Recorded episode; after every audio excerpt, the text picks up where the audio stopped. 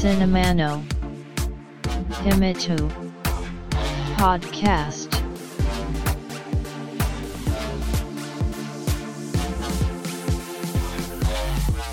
This broadcast is made by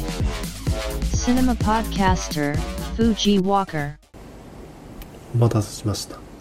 お待たせすぎたかもしれません。シネマポッドキャスターの藤岡です。ポッドキャスト シネマの秘密第125回です。はてさて、6月となりましたが、皆様におかれましては、5月病、いわゆる適応障害とでも言うんでしょうか。そういった症状にお悩みの方などはいらっしゃるでしょうか。ゴールデンウィークの連休明け憂鬱になるなんとなく体調が悪いひいては会社へ行きたくないといったものを5月病と呼んでおりますが新入生や新入社員など年度初めの4月では環境が変化した若者がかかるなんてかつては言われておりましたが今や終身雇用の時代ではなくなり雇用が流動化した結果若者のみならず全年齢的に特に中高年が5月病になると言われております。これ5月病ってちょっとキャッチーな響きですからかつては冗談めかして連休明けにだるそうにしてる人へ5月病なんじゃないの？と言ったりまた自分がだるそうにしてると言われたりしたもんですが最近はあまり冗談にできない感じになっていますね。こういった5月病の症状への対処方法としてストレスや疲労を溜め込まないことが大事とされておりよく寝ることやストレス解消の方法を見つけるのが一番だそうですが昨今は新型コロナウイルスが蔓延し緊急事態宣言が発令されるなど行動の自粛が求められ対処方法もままならない方もおられたでしょう。とりあえず憂鬱な話から今回の配信を始めておりますがこういったポッドキャストの形で自分の考えをまとめて話すといった行為はいいストレス発散になると思うので5月病などへの対処方法としてはお勧めしたいです。少なくとも自分にとってはそうですね。心の中でああだこうだと溜め込んでいても結局のところアウトプットされないとダメで友人や家族同僚などに対して溜め込んだものを話すでもいいとは思うんですがこういったポッドキャストというのは雑談のようで雑談ではなくあるテーマに沿って溜め込んだ考えを話していくためパソコンでいうところの最適化心の中の最適化というんでしょうか。記憶や体験考えの整理がつきやすくこういったものでも人に話せる内容でなければ記憶の棚へしまってしまえるというか。てなわけで会話とは違い聞いてる人をそこまで意識しなくていいと個人的には思っています。もちろんより多くの人に聞いていただくためには意識した方がいいんでしょうがあくまでも優先するのはその時自分の話したいことです。てなわけで5月病が長引いてるよといった方がおられましたらこういったポッドキャスト対処方法として音声配信を始めてみるというのはいかがでしょうか？さあシネマの秘密。第125回始めます。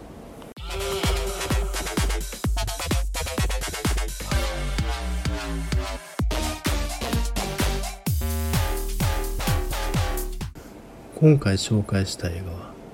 デンマークの息子2019年に制作されたデンマーク映画です。デンマークの映画についてはこのポッドキャストでもたびたび取り上げているので繰り返しになるかもしれませんが改めてデンマークという国について振り返るとヨーロッパ北部ドイツ北部に突き出したユトランド半島と大小さまざまな島々でデンマークは構成されておりユトランド半島と海を挟んで北側にスカンジナビア半島ノルウェーやスウェーデンがあります。ユトランド半島の北部はデンマーク領ですが南部はドイツ領となっています。北方系ゲルマン人であるノルマン人をルーツに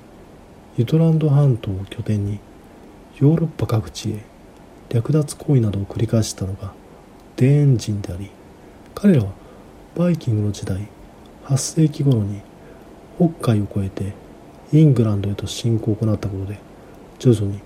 キリスト教化されていき一定の土地で暮らす定住化を選んでいき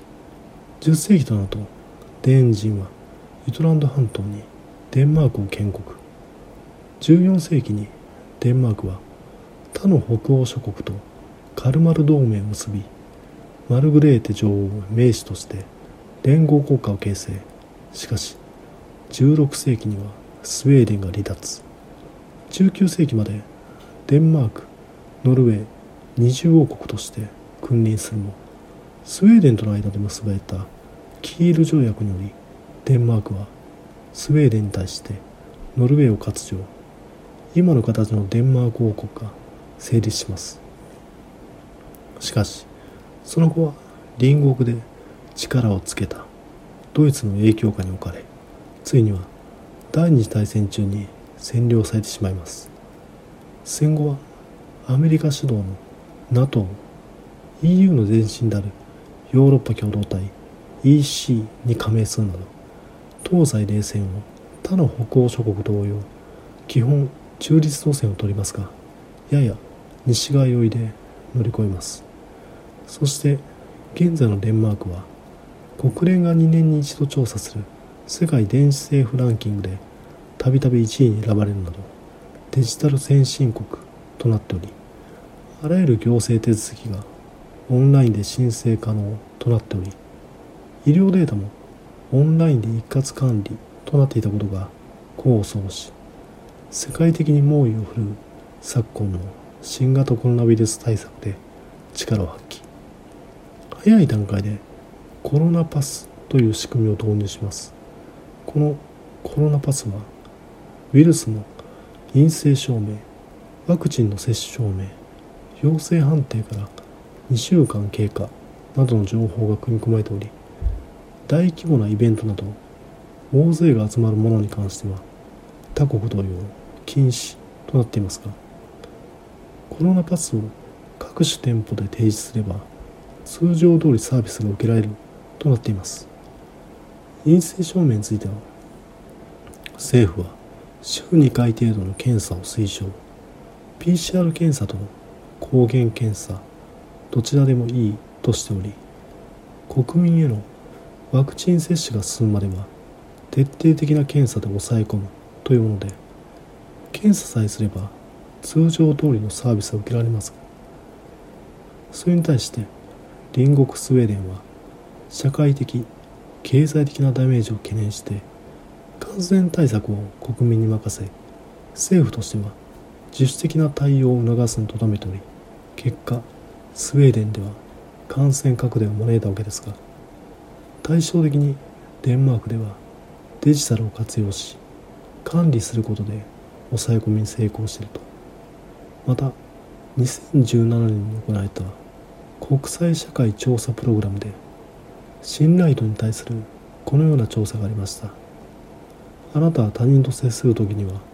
相手の人を信頼していいと思いますか？それとも用心した方がいいと思いますか？という質問に対していつでも信頼してよい大抵信頼してよいと答えた人の割合がデンマークでは約8割で世界一。ちなみにスウェーデンやフィンランドでも約7割と高い割合となっていますがなぜかその調査ではノルウェーだけがランキングに名前がありませんでしたが気になって別の調査結果を見てみるとそこではノルウェー国民の約6割が他人を信頼できると答えているようなのでおおむね北欧諸国は他人に対して寛容な人たちが暮らしていることが分かります。ちなみに日本は35%約4割が他人を信頼できると答えているようでアメリカよりも低くロシアと同じくらいとなっています。こういった寛容さの結果北欧では外国人の受け入れにも好意的でありまた近年は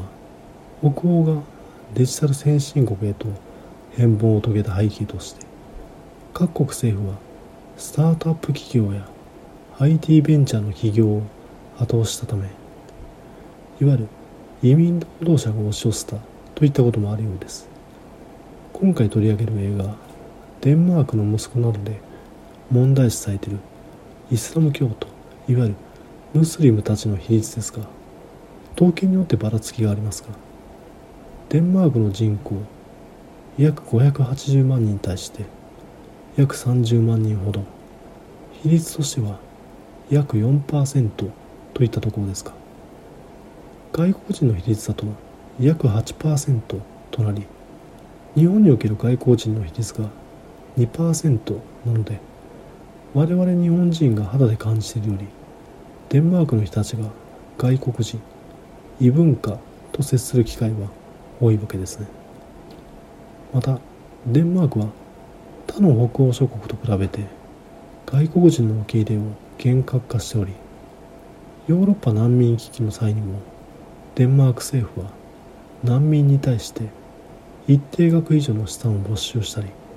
国連が各国の難民の受け入れ枠を設定した際もデンマーク国内では停止させたいと外国人の流入に厳しい措置を取っているのがデンマーク。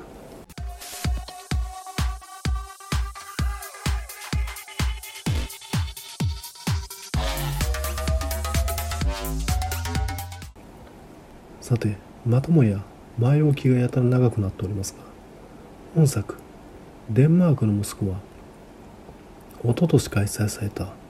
スキップ国際 D シネマ映画祭や昨年開催された東京ノーザンライツフェスティバルでは陰謀のデンマークというタイトルで上映された作品。今年開催された未体験ゾーンの映画たちで紹介され間髪入れずにデジタル配信リリースされていたのでそちらで鑑賞しました。そのお話はというと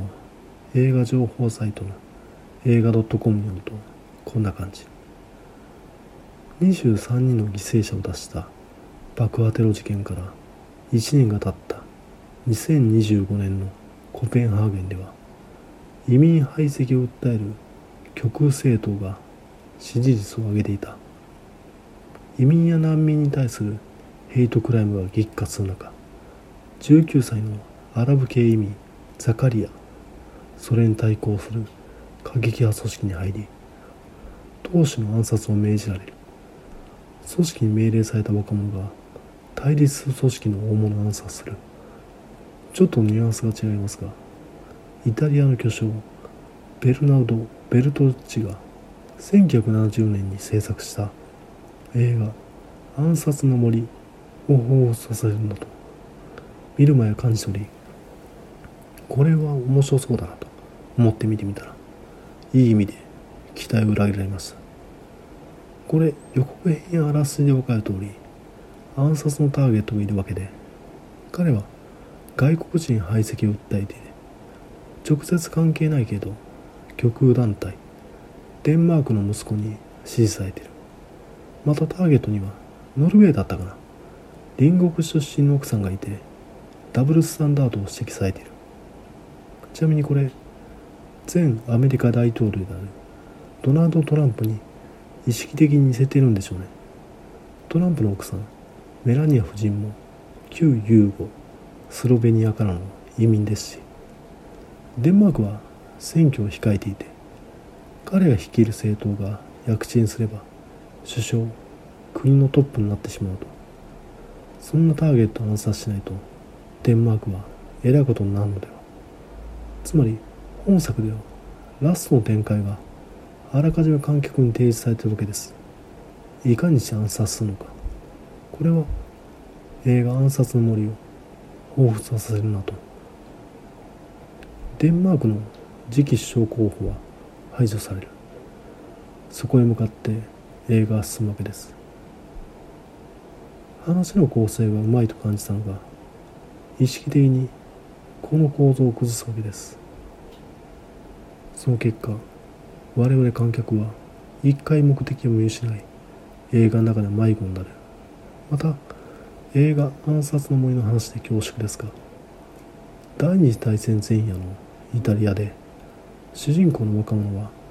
ファシスト組織に所属しいわゆる裏切り者である大学教授を暗殺するためフランスのパリへ渡る。偽装のため幼なじみと結婚し新婚旅行としてパリへ行くわけです。若者は大学教授に近づき彼の奥さんに興味を持ってしまう。結論は決まってます。大学教授は暗殺されます。しかし奥さんはどうなる映画「暗殺の森」の中盤は若者と奥さんのラブストーリーになってるわけです。本作デンマークの息子もそのような感じです。中盤は別のジャンルになりますが結論は決まってます。人によってはここら辺はしょってくれやとかったるい展開だなと感じる人もいるかもしれませんが早く目的地がつくのではなくいわゆる寄り道を楽しむ映画となっています。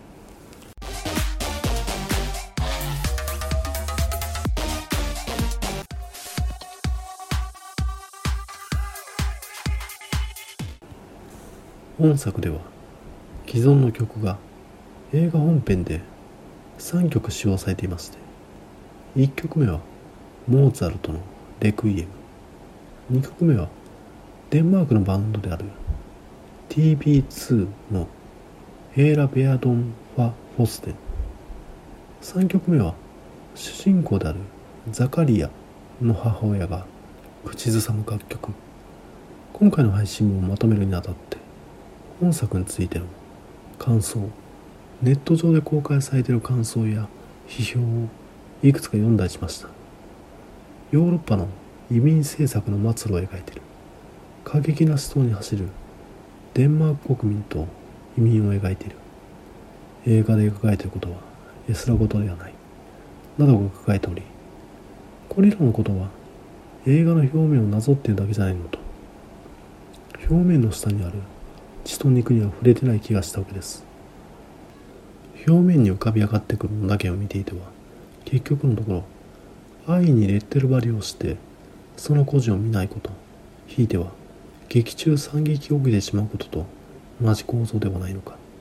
なんてことを考えてしまったりしたわけで。またそういうのの感想では本作で使用されている楽曲について言及しているものが見受けられなかったので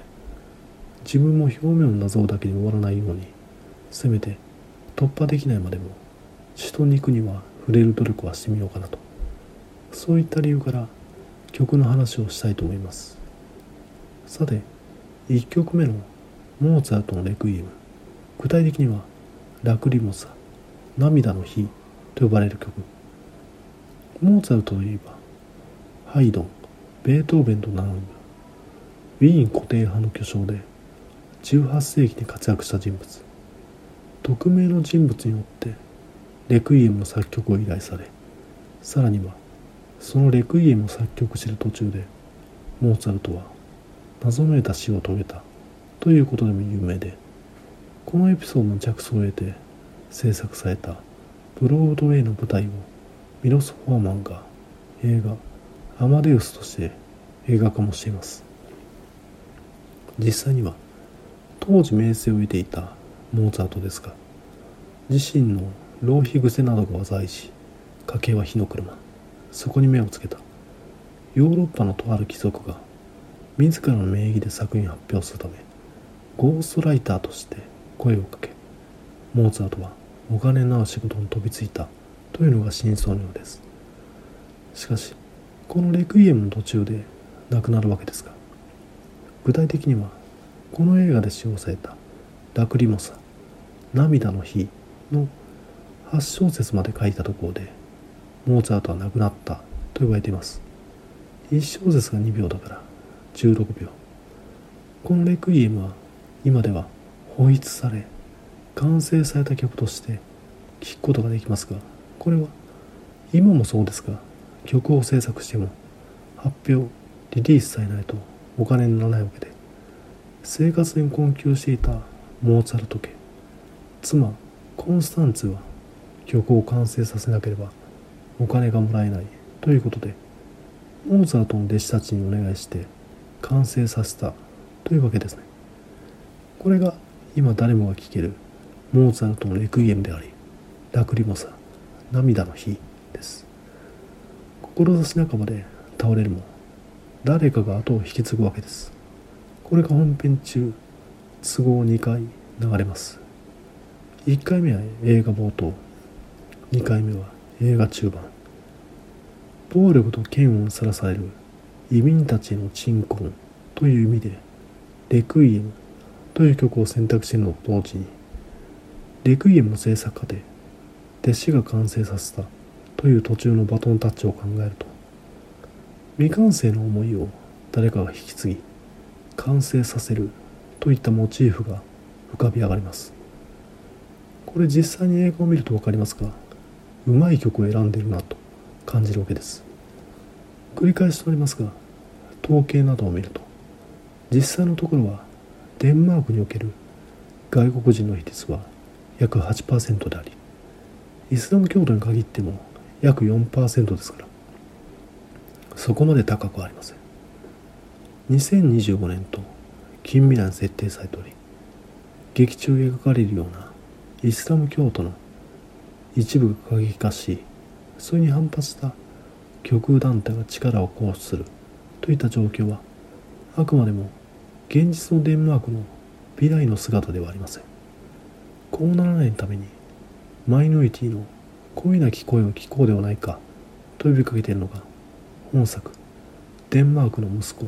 なんでしょう。主人公であるザカリアは組織のボスに連れられアラブ系コミュニティを訪ねこの子らは親がいない。この男は妻と子供を亡くしたと聞かされます。ボスはザカリアに彼らの事情を知り救世主になりなさいと促されます。そういうことなんでしょうね。レッテルを貼るのではなく個別の事情を聞いてあげることでしか解決策はないわけで。それは劇中登場する極右団体に対してもそうですね。そうでなければ映画で描かれるように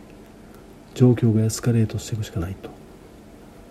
実は本作は映画の前半部分で制作者の答えが提示されておりそうならなかった場合声を聞かなかった場合の最悪のケースが描かれていきます。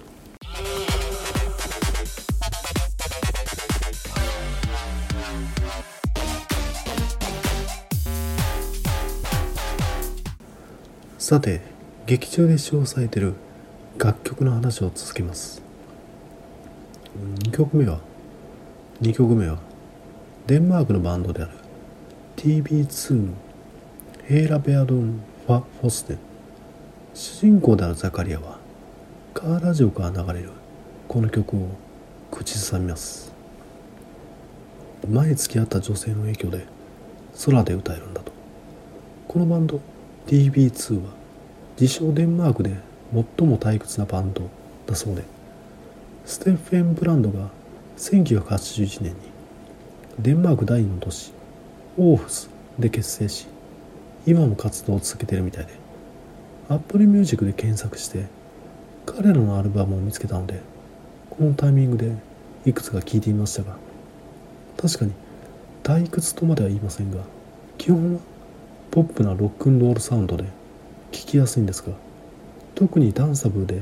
キャッチーな曲があるわけでもないので単調に感じてしまいました。当然ですが歌詞は英語ではなくデンマーク語なので良さがピンときません。国境の壁言語の壁までは超えないタイプのアーティストだろうなと。この使用されている楽曲ヘーラ・ベアドン・ファー・フォステン劇中の字幕では世界は行かれたと訳されていましたがデンマーク語から英語英語から日本語へとタイトルを Google 翻訳すると心からの全ての世界となりました。歌詞も同じ手順で翻訳すると私はもう一度ゼロから始める何かを信じています。といった具合にスタートを切る若者の後押しするようなことを歌ってるのかなと。ザカリアは TB2 のいわゆるローカル的な音楽性に対して共感を覚えてるわけですね。つまりはザカリアの出自は外国であっても育った文化的にはデンマークなんだというのが分かるチョイスになってます。これもうまい選曲です。血はムスリムでも心はデンマークにあるザカリアがテロに走ってしまう状況があるわけです。ちなみに3曲目ザカリアの母親が口ずさむ楽曲については今回の配信もまとめるまでに探しきれませんでした。監督であるウラー・サリムの出身地であるイラクの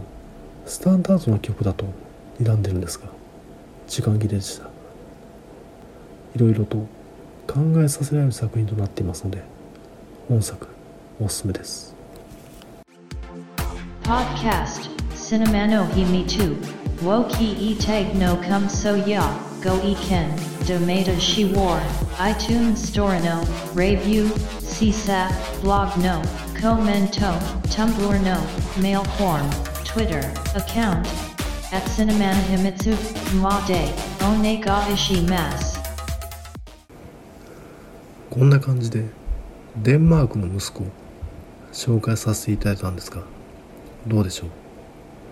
今回の配信分冒頭では憂鬱な5月病の話をさせていただきました。私事ではありますがやはりこの4月からの環境の変化を受けどうにも気分の落ち込みを感じておりこれは5月病なんだろうなと自覚した次第で気持ちの発露を行ったということです。またこういった暗くなるような話を皆さんもお聞かせするのもどうかなと思いますが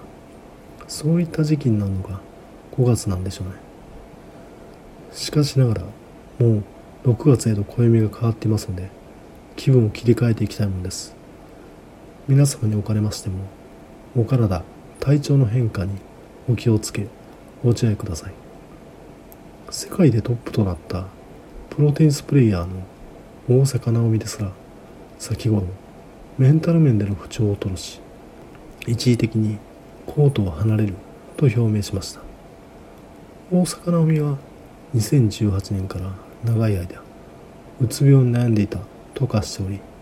5月病とはまた違うと思うんですが本来はテニスといったスポーツの意義は体を動かすということに根源的な欲求を感じる人間が精神的な充足感満足感を得るために行うもんだと思うんですがそのスポーツによりメンタル面で不調になるのでは本末転倒というかまた5月病にしてもそうですね。環境を変化させることで自身を向上させるはずが思ってもいない結果をもたらす。実際のところは休めるといった判断が自分でつく段階においては対処方法としては休むのが一番なんでしょうね。さあこれで今回の配信は終わりですが第125回が